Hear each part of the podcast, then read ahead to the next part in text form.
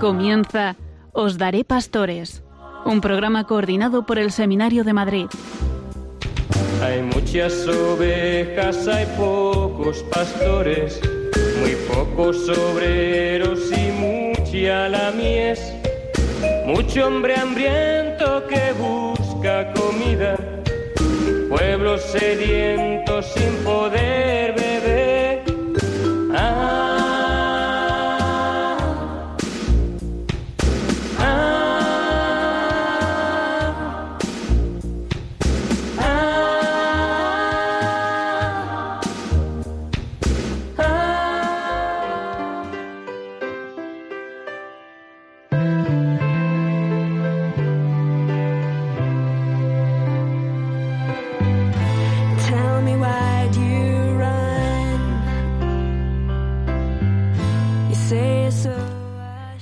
Qui bene cantat. Que ningún oyente se asuste, que el programa de esta noche no va a ser en latín. Con esta célebre frase de San Agustín, Visorat qui bene cantat, el que canta bien, ora dos veces, comenzamos un programa de Os Daré Pastores dedicado a la música sagrada. Para ello, contamos con la presencia de un pastor, de un músico, de un artista. Nos introducirá desde su propia experiencia vital y sacerdotal en el campo de la música. Nos hará conocer y valorar el canto de nuestras celebraciones, incluso aprender a mejorarlo. Tenemos una sorpresa para la última parte del programa, con la cual Antonio Alcalde, nuestro invitado de esta noche, nos deleitará. Nos ponemos en la presencia de Dios para comenzar el programa orando.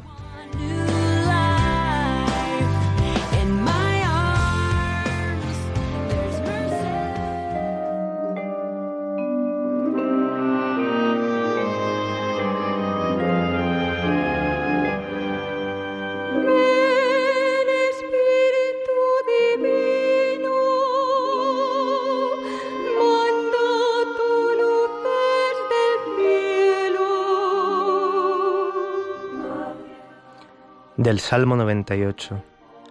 Cantad al Señor un cántico nuevo, porque ha hecho maravillas. Su diestra le ha dado la victoria, su santo brazo. El Señor da a conocer su victoria, revela a las naciones su justicia. Se acordó de su misericordia y su fidelidad en favor de la casa de Israel. Los confines de la tierra han contemplado la victoria de nuestro Dios. Aclama al Señor tierra entera, gritad, vitoread, tocad. Tañed la cítara para el Señor.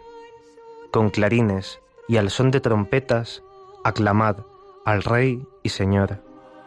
Retumbe el mar y cuanto contiene, la tierra y cuantos la habitan. Aplaudan los ríos, aclamen los montes al Señor, que llega para regir la tierra regirá el orbe con justicia y los pueblos con rectitud.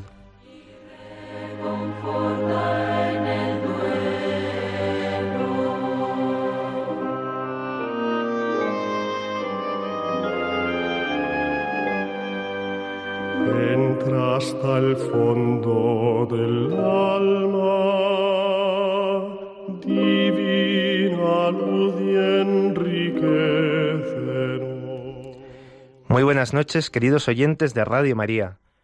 Una noche más de jueves, el Seminario de Madrid se hace presente en la radio. Esta noche no está conmigo Alejandro, ya que está de campamento con los jóvenes de su parroquia. Os acompaña un servidor, Carlos Pérez Criado.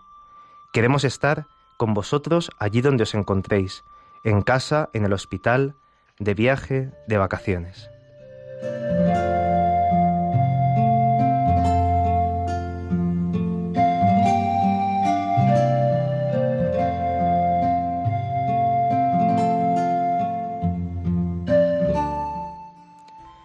Esta noche contamos con la presencia de Antonio Alcalde, sacerdote, músico y compositor de música religiosa y litúrgica.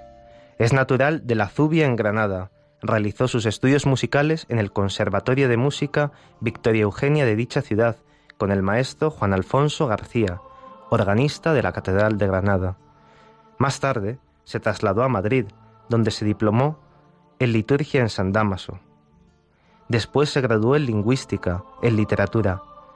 Durante varios años, Antonio trabajó formando equipo con Cesario Gavarain y Mariano Fuertes en Apromur e impartió cursos y talleres en numerosas ciudades, tanto de España como de Hispanoamérica y de Estados Unidos. Tiene una gran experiencia en el campo de la edición musical. Conoce en profundidad la música litúrgica, ha publicado numerosos libros, ha pronunciado conferencias, escrito artículos para numerosas revistas. Actualmente es párroco de Nuestra Señora de Covadonga en Madrid. Es asesor musical de varios colegios e instituciones, coordinador y responsable del Departamento de Música de la Comisión Episcopal de Liturgia de la Conferencia Episcopal, profesor en la Facultad de Teología de San Damaso, en Liturgia y Música Sagrada, en el Bienio de Teología Litúrgica, donde fue mi profesor. Buenas noches, Antonio. Buenas noches, Carlitos. Muchas gracias por querer estar esta noche con nuestros oyentes de, de Radio María. Sí, pues con mucho gusto, ¿eh? Así que si te parece, vamos a ir comenzando nuestra entrevista, esta entrevista que, que tiene tres partes. Una eh, primera, ¿no? en la que es un poco más tu testimonio personal, te queríamos preguntar más por la historia de tu vida. Una segunda en la que nos centraremos más en el tema de la música y de la liturgia. Y la tercera que es, pues, yo creo que un regalo para nuestros oyentes. Así que les invitamos a que permanezcan con nosotros durante toda la, la hora de programa para poder disfrutar de esa última parte. Muy bien, pues como tú dispongas, ¿eh? Fenomenal. Yo quería preguntarte, lo primero de todo, porque te conozco, has sido mi profesor, pero no sé nada sobre tu vocación sacerdotal. ¿Cómo nació? Bueno, pues nació como cualquiera de las vocaciones normalitas y corrientes, ¿eh? Desde pequeño, de monaguillo, allá en el, en el pueblo, y bueno, pues dejándote llevar por, por la vida, por la fe, por la familia. En la familia siempre se ha vivido la fe, se ha creído en la fe y en el sacerdocio y, y en la iglesia y en todo. Y nació pues la vocación, pero vamos, sin, sin nada especial. No puedo decir que tuve una iluminación de tal día o en tal momento, ¿no? O que me caí del caballo como, como Pablo. No, fue todo así muy, muy sucediéndose poquito a poco, ¿eh? ¿Hubo algún sacerdote o alguien así que marcase especialmente tu camino en los primeros sí, años? Sí, sí, sí, sí, sí. Recuerdo siendo yo ya de pequeño, pequeño, pues el cura que había allí en el pueblo para mí era, era como un mito, un, un líder, ¿no? De, de adorarlo, ¿no? Y de quedarse uno embobado, ¿no? Oyéndolo y tal, ¿no? y yo muchas veces, aunque no lo decía, lo pensaba, yo me gustaría ser como él, yo quisiera ser bueno como él, caritativo como él, cercano como él, ¿no? Y sí, siempre fue el, el motivo, ¿no? Que, que te iba llevando, ¿eh? Es, es muy bueno, ¿no? Que siempre hay sacerdotes, ¿no? Que por su testimonio, pues, somos capaces de acercarnos más al Señor, ¿no? Y de, y bueno, pues que son ejemplos también para todos nosotros a seguir. Sí, sí, eso Los años... fue, realmente fue gracias, gracias a él, ¿eh? porque después ya de mayor y siendo yo ya cura, cuántas veces y cuántas noches me acuerdo yo de, de él. ¿eh? Fíjate que te voy a contar una, una anécdota, no por contarla, sino por lo que nos puede servir de ejemplo. Este sacerdote que yo admiraba tanto, al final de su vida le dio por la bebida. Mm. Y pues yo pequeño, ¿no? Pues así con ocho, nueve, diez años, pues un día llego yo a casa contándole a mis padres que el cura, don Eduardo, pues que estaba, que se había caído al suelo porque estaba borracho, bebido y tal y cual, ¿no? Mm. Y yo lo contaba como una gracia. Y mis padres, dice, ¿y tú qué has hecho cuando le has visto borracho? Digo, pues nada, me dieron un bofetón, ¿sabes? Que nunca se te olvidará. Nunca se me ha olvidado y nunca me ha creado ningún trauma ni problema, ¿eh? Porque dice mi padre, pues otra vez coges, lo levantas y lo llevas a su casa, ¿eh? Y le ayudas como si nadie... Para que aprendas lo que hay que hacer, ¿no? Y mira, mira qué lección me dieron también mis padres, ¿eh? Pues sí, muy grande. Ellos también son muchas veces nuestros primeros educadores en la fe, ¿no? Los que nos enseñan Claro. a rezar, a seguir más de cerca a Jesús, ¿no? Los años fueron pasando, ¿no? Hasta que llegó la ordenación sacerdotal. ¿En qué parroquia te ordenaste y cómo fueron estos primeros años de ministerio? Yo no sé si ¿Dónde tú los viviste? conoces la parroquia que te voy a decir donde me ordené. Es en la zona de Estrecho, Metro Estrecho, ¿Sí?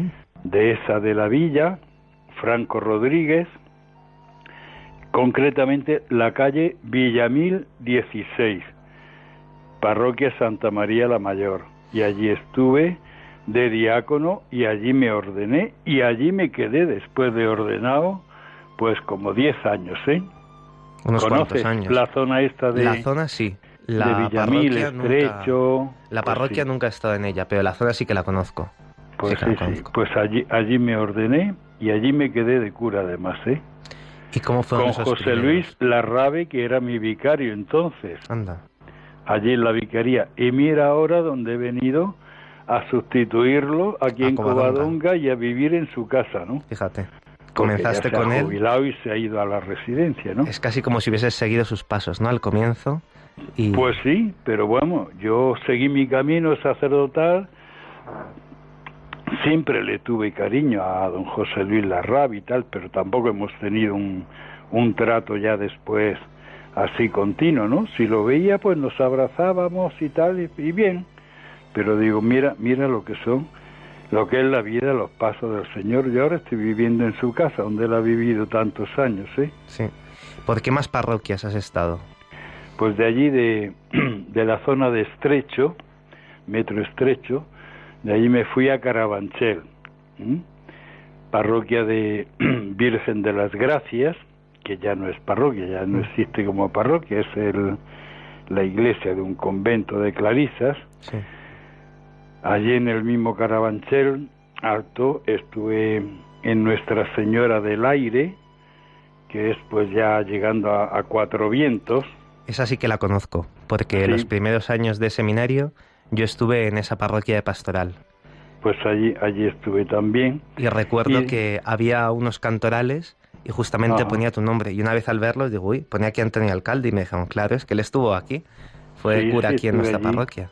Cuatro o cinco años estuve allí en, esa parroquia no y ya de allí me fui a a Vallecas donde he estado ahí tantos años y ya digo bueno pues ya cambiamos porque ya son muchos años ahí en en Vallecas En el Buen Pastor. en el Buen Pastor, que hice la iglesia y todo, ¿no? Pues no teníamos iglesia, estábamos en la sala de un, de un colegio de Ursulinas y, y por fin se hizo la iglesia y, y ahora ya pues digo, pues ahora voy a, a otra, otra dimensión pastoral, otra dimensión parroquial, porque esta parroquia y la otra no tienen nada que ver, ¿eh? Claro, son muy distintas la zona, sí.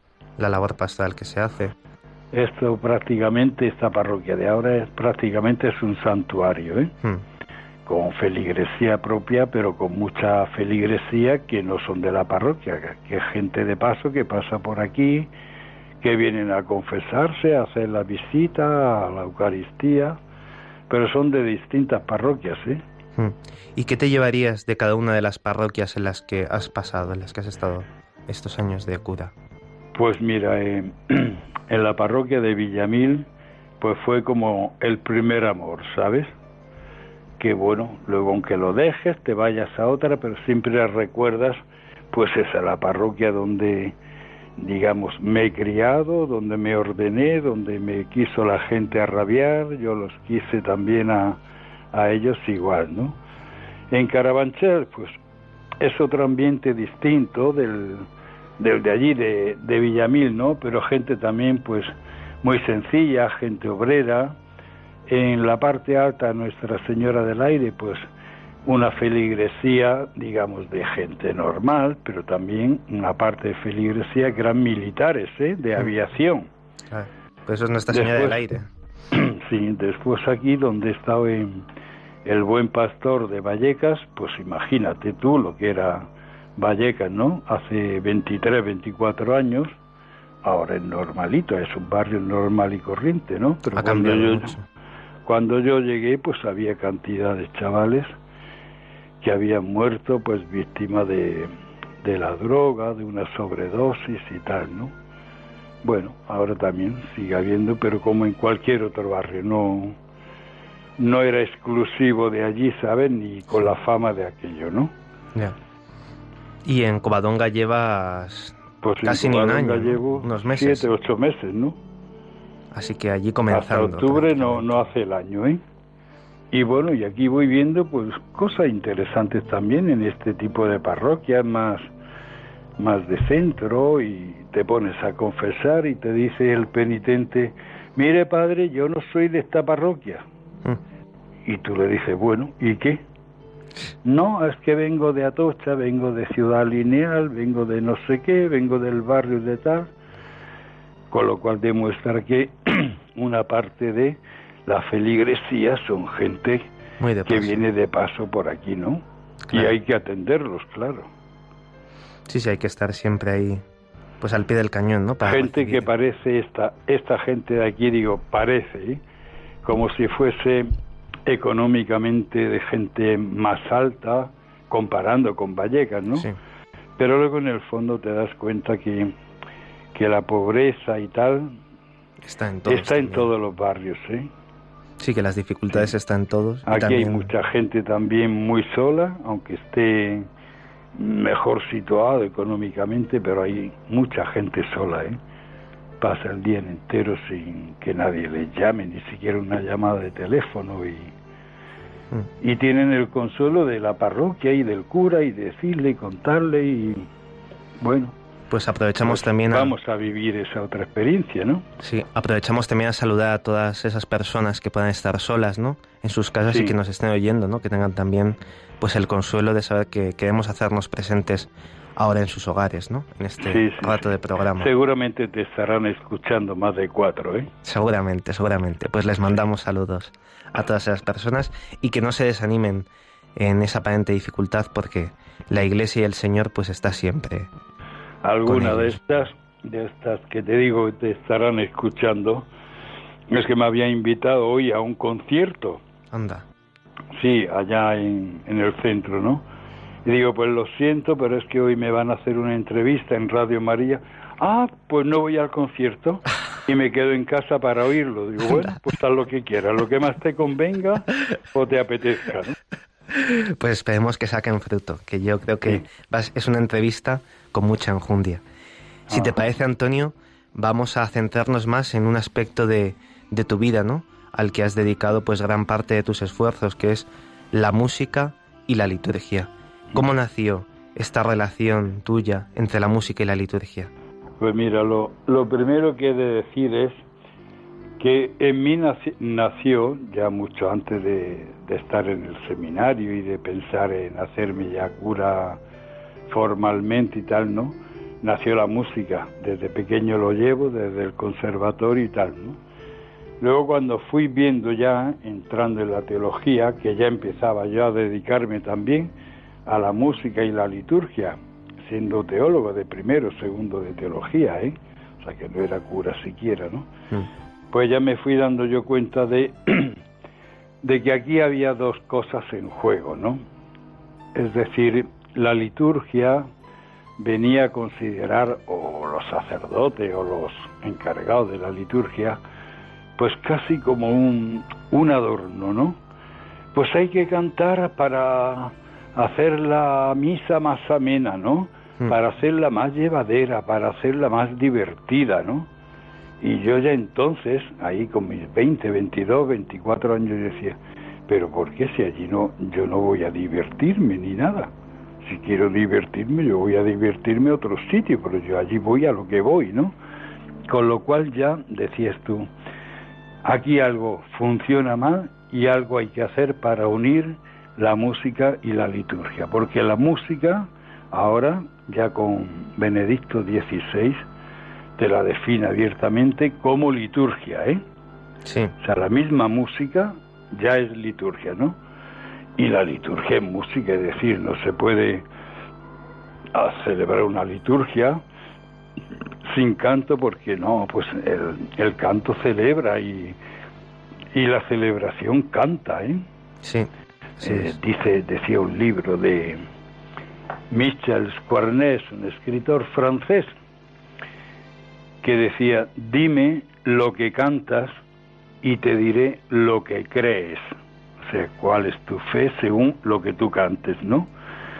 Que también, si lo parafraseamos, es, podríamos decir, dime cómo cantas y te diré cómo crees, ¿no? Sí.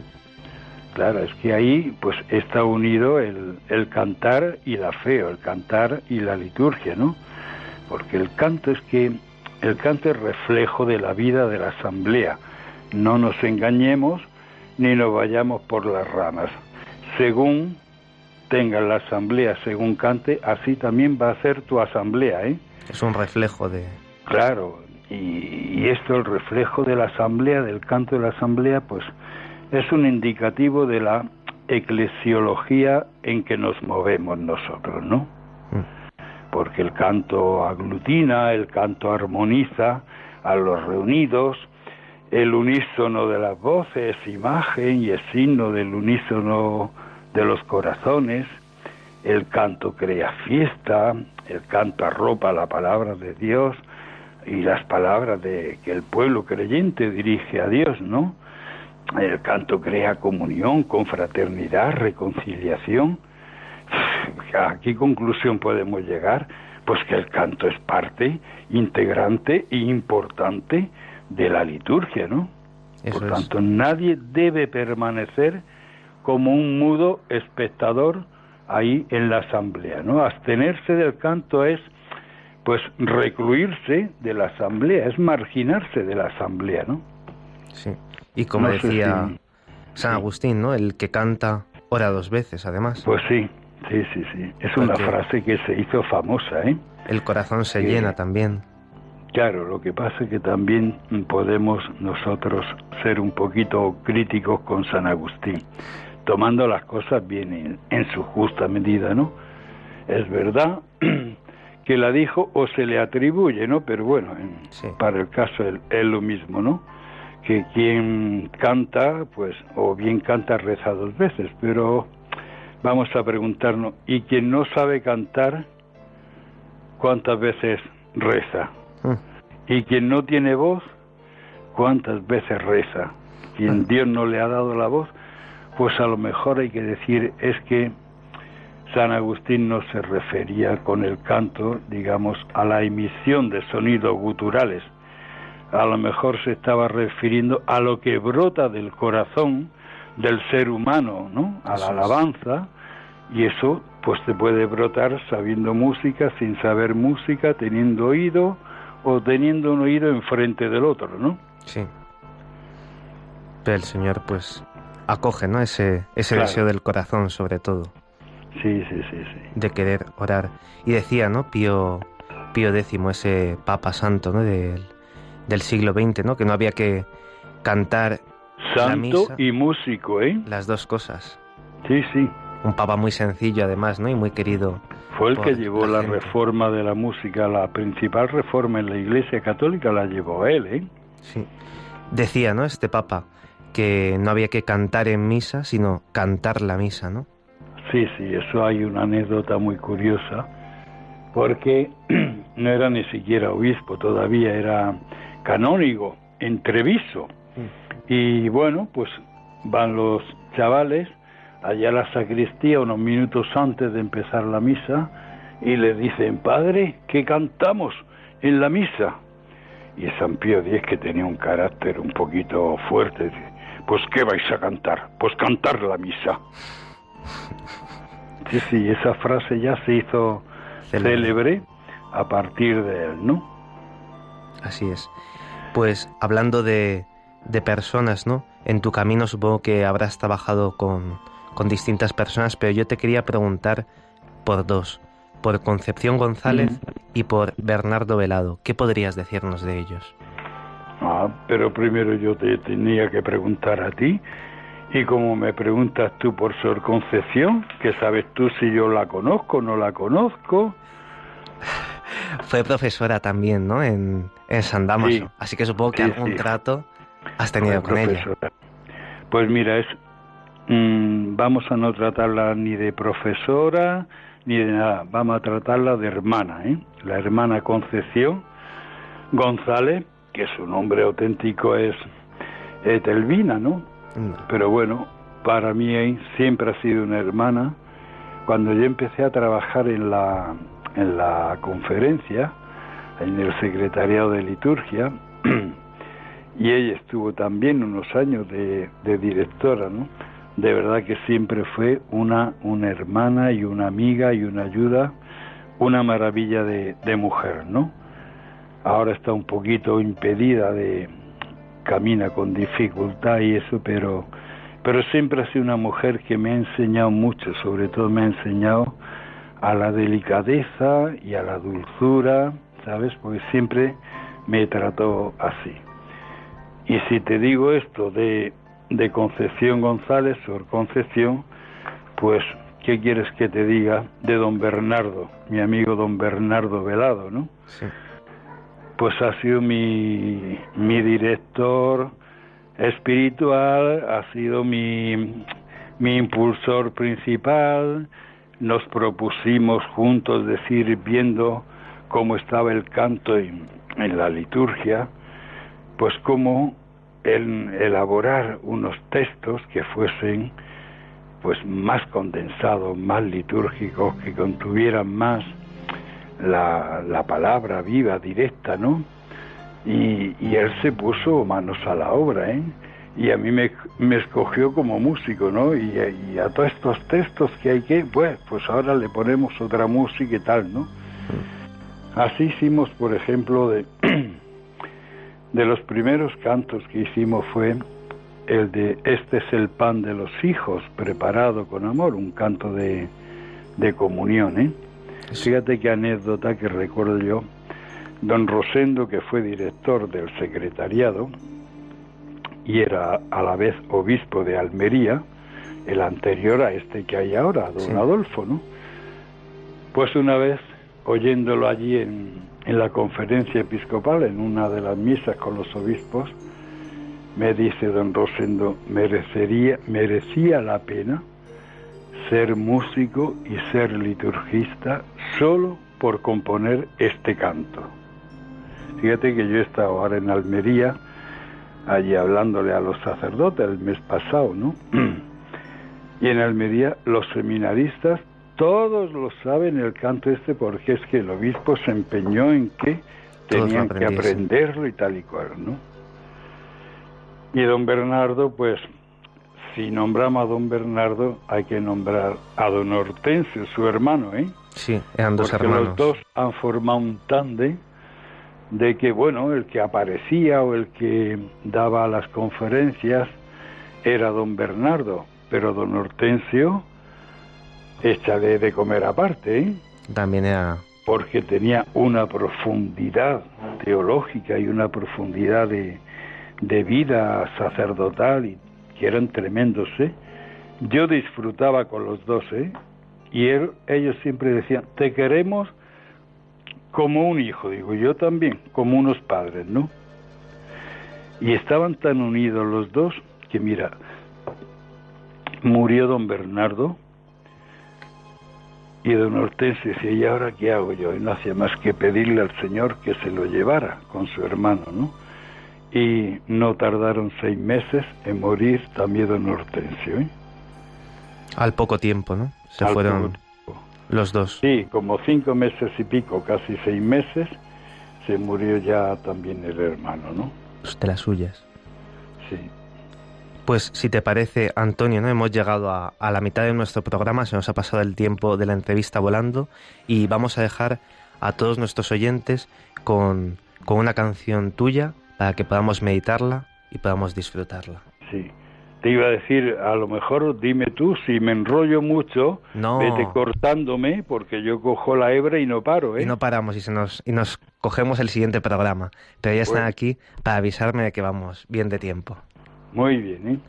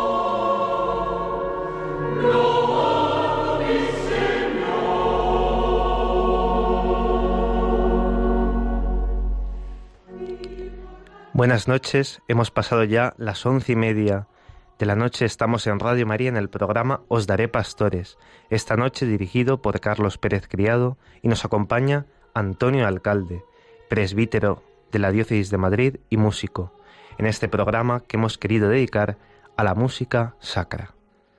Antonio, Sí, dime, dime.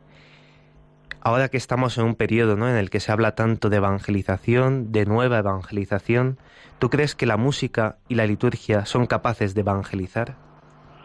Sí, sí, y, tenemos ejemplos y muestras claras de, de evangelización. Mira, cuando un- una parroquia cuida su liturgia, y cuidar la liturgia quiere decir cuidar también el canto, ¿eh? Y se hace con dignidad y se hace un, un canto bello y atractivo, se está evangelizando porque está atrayendo ¿eh? en esa parroquia o en ese monasterio o en esa comunidad, está atrayendo. Hay gente que dice, voy a ir a misa a las benedictinas de tal, o a no sé qué, o a la parroquia, a la misa de 12 de cuál, y dices tú, ¿y por qué? Pues porque se canta, se canta bien y el canto les lleva a eso, a la, a la evangelización. Tenemos algún ejemplo que, que yo quisiera contaros. ¿eh?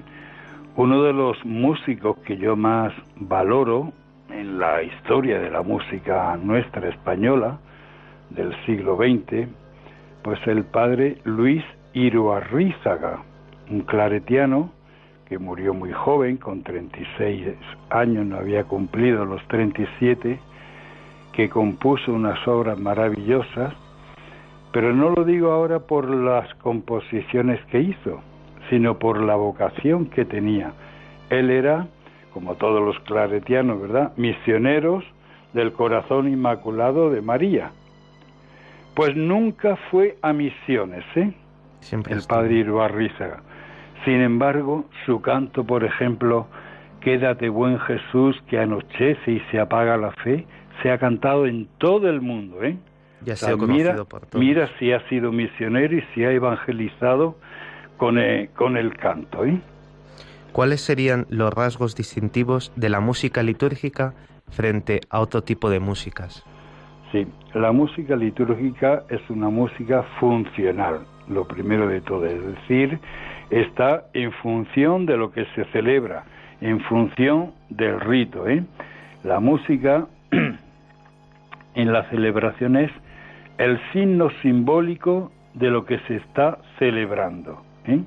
La calidad musical no tenemos que ir buscando una calidad musical en un sentido, digamos, estricto, sino que, por ejemplo, el prefacio o un, prefacio que vas a cantar, pues la calidad musical del canto de un prefacio, pues no se ha de medir según las normas de una estética que sea puramente musical, sino a partir de lo que es un prefacio, es decir, un poema lírico y lo que conlleva, ¿no? Una aclamación en la misa, pues a partir de lo que es una aclamación. No podemos a una aclamación ponerle una música como si fuese un canto de entrada, ¿eh? O un canto de meditación. Nada más lejos de lo que es una aclamación, que es un grito espontáneo, ¿no? De anunciamos tu muerte, o viva Jesús, o santo es el Señor, el que viene, bendito el que viene en nombre del Señor, etcétera. Es decir, que esto sería como un poquito la teología de la música litúrgica. Luego, si queremos ir más concretamente a cualidades, pues que sea una música sencilla. Si no puedes poner una música litúrgica que la va a cantar toda una asamblea muy variada, pues haciendo ahí go- gorgoritos y bellezas. La música debe ser algo que entrañe en la asamblea, que pertenezca a un lenguaje común, que sea accesible a todos los que participan, ¿no? El pueblo debe asumir el canto y hacer de ese canto eh, su oración. Que sea, pues más bien también, si quieres, en, en lenguaje, digamos, técnico, ¿no? Pues que sea una música, pues, melódica, diatónica, etcétera, etcétera, decir, que, que se caracterice, yo diría así fundamentalmente en una idea muy sencilla, se caracterice por su sencillez. Pero fíjate, Carlos, ¿Mm? que sencillez no quiere decir vulgaridad, ¿eh? Claro, es- Sencillez quiere distintos. decir, como tú cuando, cuando dices o ves a una persona o, o a una abuelilla o una abuelilla, decir, me impacta por lo sencilla que es la persona. Y no es nada vulgar, y es educadísima, y es sencilla, y no se da. en- entonces dices tú, me atrae la sencillez, ¿sí? La vulgaridad, la ramplonería está reñido con la liturgia, ¿eh? Todo eso aleja Porque, siempre claro, a a la hay que darle lo mejor y lo más sencillo y lo más sentido, ¿no? Desde esta sencillez, ¿no? ¿Cómo se podría revitalizar la música litúrgica en nuestras comunidades parroquiales? Bueno, ahí tenemos un problema que cada vez se hace más grave, ¿eh? Nuestras comunidades parroquiales han dejado de ensayar, ¿eh? ya es rara la, la comunidad parroquial que sale 5 o 10 minutos a ensayar antes, ¿eh? Porque eh, nos dedicamos a vivir de rentas, ¿eh? Mm. Y no damos la importancia al canto, al ensayo. Tampoco quiero decir que haya que estar to- todos los domingos cambiando de cantos. Pero por, por ejemplo, te va a llegar el Adviento, ¿cómo no ensayar un canto nuevo de Adviento para que pues sea un poquito la, la novedad que anima, digo, el Adviento, la Cuaresma o la Pascua, ¿no? Mm. Y entonces tiene que haber cantos que permanecen, que están ahí en la memoria de esa comunidad cristiana, y cantos también que la comunidad cristiana va avanzando y aprendiendo. Pero ¿cuál es el problema ahora? ¿Dónde encontramos quien sale allá al micrófono? En muchas parroquias, en algunas las hay, ¿no? Pero en muchas parroquias, ¿quién sale a ensayar? Sí, eso es algo difícil. ¿Quién sale siquiera a entonar la antífona del Salmo, no? Que a veces se han compuesto tan sencillas que basta con que la entone Y el salmista sigue. y el pueblo repite. Pero, claro, si no se ensaya nada, pues entonces tenemos que hacer una opción dentro de, de la liturgia, tenemos que hacer una opción por la música, porque la música ya empezamos diciendo que era liturgia, y la música que se va a celebrar y la música que se va a usar en la celebración y la música que me va a llevar a mi relación con Dios y con el otro y con el hermano y tal, ¿no? Y todo eso hay que prepararlo. En cualquier estamento de la sociedad que se pone ante un público, se ensaya lo que se va a decir, lo que se va, quién, cómo se va a presentar, quién lo, lo presenta. Nosotros esto tenemos que replanteárnoslo y decir cómo valorar todo esto de manera que vayamos eligiendo gente, eligiendo personas, si hay que pagarle un cursillo a alguien que, que vamos que tiene cualidad y que está dispuesto, pues se paga y, Sí, y es se conveniente prepara gente para eso, ¿no? Sí. Estamos ya a punto de pasar, Antonio, a la tercera parte, pero no quiero que pasemos sin hacerte estas preguntas, que aunque sean de manera breve, pues podamos también responder a nuestros oyentes. ¿Qué hay, Antonio, del himnario que estabais preparando estos Ay. años? Me has tocado mi, mi punto débil, ¿eh? Mira, yo el himnario lo dejé preparado allí en, en la conferencia episcopal, pero preparado, preparado, ¿eh? Maquetado todo, nada más que para llevarlo a la imprenta, ¿eh? Que no se ha llevado, que no sale, y ya llevamos dos años de retraso, ¿eh? Ya, desde que se maquetó. Pues no sé si es que no pensarán sacarlo o que estarán esperando a ver que se tenga dinero para la impresión o si, yo no sé. Pero vamos, ahí hicimos un trabajo ímprobo. Pues precisamente, mira, estos que han- me has preguntado antes por Sor Concepción González, Bernardo Velado, Hortensio, su hermano, y otros muchos más, ¿no? Y Tirso Vaquero, y yo, y que ahí fue, se trabajó un equipo de, de gente muy seria, ¿eh? Y se hizo una renovación del himnario, pues buenísima, incorporando textos nuevos, permaneciendo otros textos tal y como estaban, intocables, ¿no? Sí, Y otros pues retocándolos que mejoraban, ¿no? claro. Y se pasó todo al ordenador y se pasó y se maquetó y ahí está esperando a que alguien, pues sea el obispo de León, don Julián, que es el responsable último de todo el, el este, y diga, pues procédase, llévese a la imprenta, ¿no? Claro, porque también viendo el Cantoral Litúrgico Nacional tenemos una edición bastante antigua, ¿no? Del año 93 Claro, y yo creo que también, también sería conveniente. allí la, la nueva edición del Cantoral, ¿eh? Y del libro del también está salmista, guardado en, en los armarios, ¿eh? del libro del salmista, ¿qué sabemos? Pues del libro del salmista la idea era ir componiendo porque el libro del salmista que estamos utilizando, aunque tenga la, la encuadernación como de libro oficial, no es un libro oficial, ¿eh?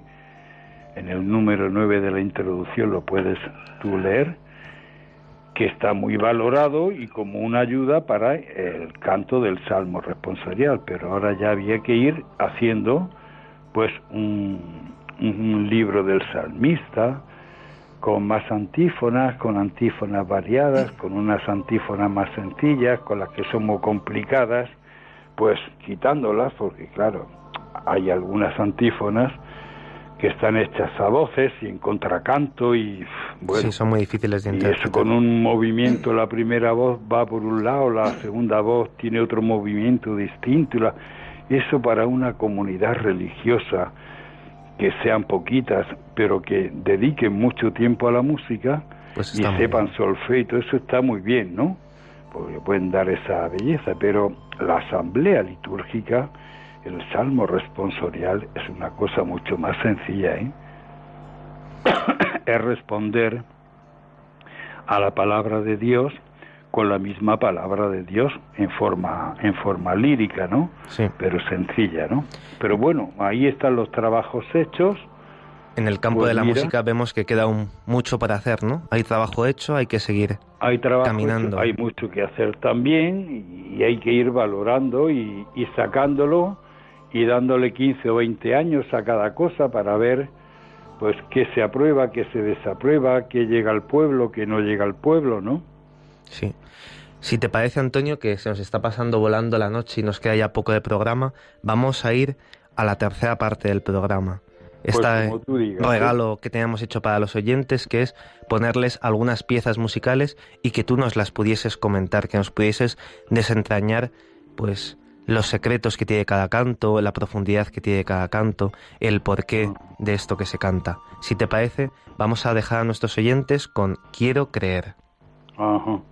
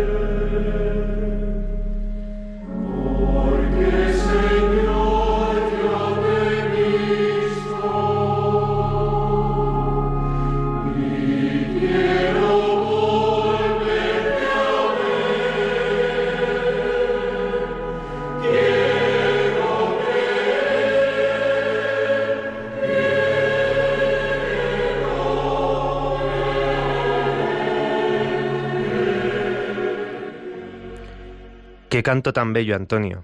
Mira, Carlos, este canto se hizo eh, para el año de la fe que proclamó el Papa Benedicto y en el año de la fe se cogió el poema de Gerardo Diego, poeta santanderino, católico eh, al máximo, y ya costaba este texto en los laudes del martes de la primera semana. ¿eh? Entonces, lo importante del canto es la fuerza que tiene después de decir, porque Señor yo te he visto y quiero volverte a ver, ahora ahí está la fuerza del canto, quiero creer, quiero creer, ¿no? Señor, aumentanos, yo creo, pero aumenta tú mi fe. ¿eh? Y es un canto que se puede emplear, pues, para la comunión, se puede emplear incluso en cuaresma, porque tiene muchas alusiones cuaresmales al agua, al bautismo, ¿eh? limpio de culpa vieja, devuélveme aquellas puras transparencias de aire fiel. Están mis ojos cansados de tanto ver luz sin, Sin ver, ver.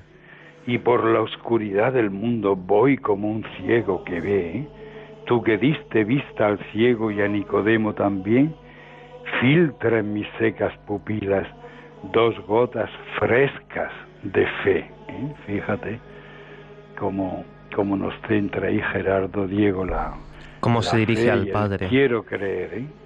para pedir la fe. Si te parece, ya que estamos en un año mariano en la diócesis de Madrid y estamos Sí. en Radio María, que es una emisora que está también bajo el manto de María, ¿qué te parecería que comentásemos Quiero Madre en tus brazos queridos de Ay, pues este ese es claretiano uno- que nos has hablado antes, del Ese padre... es uno de mis preferidos, del padre Iruarrízaga, ¿eh? Eso es Este que además... Os he dicho antes que siendo misionero del Inmaculado Corazón de María, nunca estuvo en misiones, ¿eh? Pues Pero vamos a escuchar. unos cantos que vamos a través del canto se han vivido las las mejores experiencias ¿eh? de fe que se puedan haber vivido ¿eh? Pues si te parece, vamos a ponerlo para que lo escuchen nuestros oyentes, aquellos que no lo y conozcan. cuando quieras me das paso y comento un poquito Fenomenal.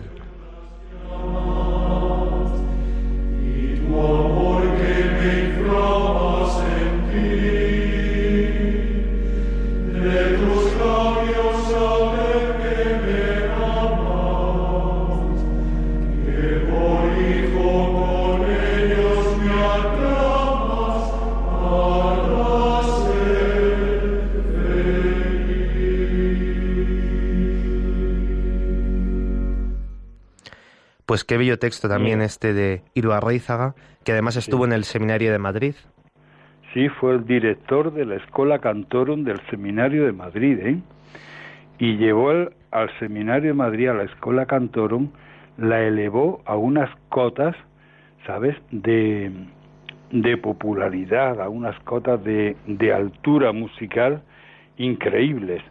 A mí este canto siempre me ha llamado mucho la atención, porque, bueno, todo el clero de, de nuestro país lo, lo ha cantado, ¿sabes? Al menos el clero de esto de 45, 50 años para arriba. Sí. No sé si vosotros pues lo habréis cantado, pero bueno. Actualmente sí que se canta algunas veces en el seminario. Sí, y no, es que tiene una belleza que podríamos decir, como algún autor lo, lo clasificó, pues, pues a un estilo Arrinsky-Korsakov. Tú lo ponías, el canto no decías de quién era, a gente que no conocía nada de esto, y especialistas en música decían, es un estilo Arrinsky-Korsakov, ¿eh? cuando hacía los, los recitados estos de la música ortodoxa, ¿no? Pues este canto, fíjate, eh, me acuerdo yo del, del poeta poeta este de Valladolid, no recuerdo ahora el nombre, ¿no? Que hizo el, el himno para las completas de Martín Descalzo, José Luis Martín Descalzo, el himno para las completas del jueves, que decía o dice, como el niño que no sabe dormirse sin acogerse a la mano de su madre, así mi corazón viene a ponerse sobre tus manos al caer la tarde. ¿Cómo tenía presente José Luis Martín Descalzo al componer este himno para las completas el canto que había cantado desde niño, ¿no? Quiero, madre, en tus brazos queridos, como niño pequeño dormir y escuchar los ardientes latidos de tu pecho de madre nacidos que laten por por mí, ¿no? En tus brazos queridos quisiera, perdonado y contento morir y exhalar la plegaria postrera que probara el amor cuando muera que siento por ti. Dedicado a la Virgen, pues le dedicaba una estrofa. Quiero ver tu divina hermosura y a tu lado en la gloria vivir. Si en tu pecho gocé tu ternura, ¿no es verdad que tendré, Virgen pura, la gloria por ti? Es un texto precioso, Antonio. Sí, sí, además el corazón está cantando, ¿eh? Así es. Si te parece, ¿podrías decirnos, antes de que pongamos la pieza, porque la pondremos para el final del programa, algo sobre el Salve Madre? Es un canto Sí. que es muy conocido en nuestras comunidades, que yo ahora que estoy en Cercedilla de vacaciones, pues allí se canta con, con mucha fe y con mucha devoción. Canto conocidísimo en toda España y en toda Hispanoamérica, ¿eh? No te olvides que fue el canto que se compuso para el Congreso Mariano Hispanoamericano, ¿eh? 1929, A comienzos de siglo. año de la primera exposición universal en Sevilla. Y el canto, pues dice, es un saludo, ¿no? Triunfal a la Virgen. Salve Madre, en la tierra, fíjate lo que te voy a decir, de tus amores. Porque cuando oímos cantar, la gente tiende a decir, en la tierra de mis amores. Y no son mis amores, sino de tus amores. Porque Andalucía, Sevilla, era la tierra, y es la tierra todavía, ¿no? De María Santísima, por tanto, en la tierra de tus amores. Tus ¿no? amores. Eso habría que cambiarlo y corregirlo. Habría que Sí, enseñarlo y mucho. las primeras ediciones que se hicieron y los primeros cantorales, ya incluyendo el canto este a la Virgen, pues pone en la tierra de tus amores, ¿sí? Antonio, estamos llegando ya al final, así que vamos a, a darte las gracias, ¿no? Por, por este rato que hemos podido disfrutar contigo y vamos a dejar luego a nuestros oyentes para concluir con la oración el, el Salve Madre. Te agradezco Vale. muchísimo que hayas querido dedicarnos este tiempo, que hayas querido estar con, con los oyentes de, de Radio María y como siempre que hablamos contigo, pues instruirnos y subir el nivel. Bueno, pues nada, yo cuando tú quieras, aquí me tienes disponible. ¿eh? Muchas gracias, Antonio. Gracias a vosotros. ¿eh?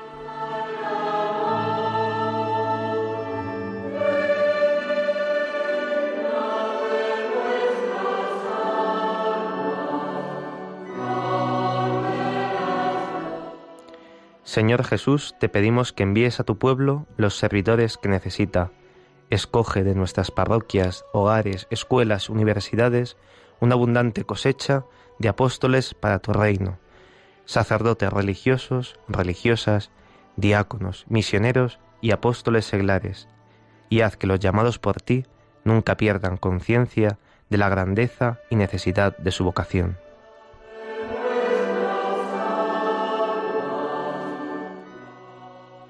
A todos vosotros, queridos oyentes, no dejéis de encomendarnos y de pedir por el Seminario de Madrid y por cada una de las actividades que realizamos durante el verano. Nosotros os encomendamos en la oración. Os agradecemos vuestra presencia en este programa con Antonio Alcalde y con Carlos Pérez. Buenas noches.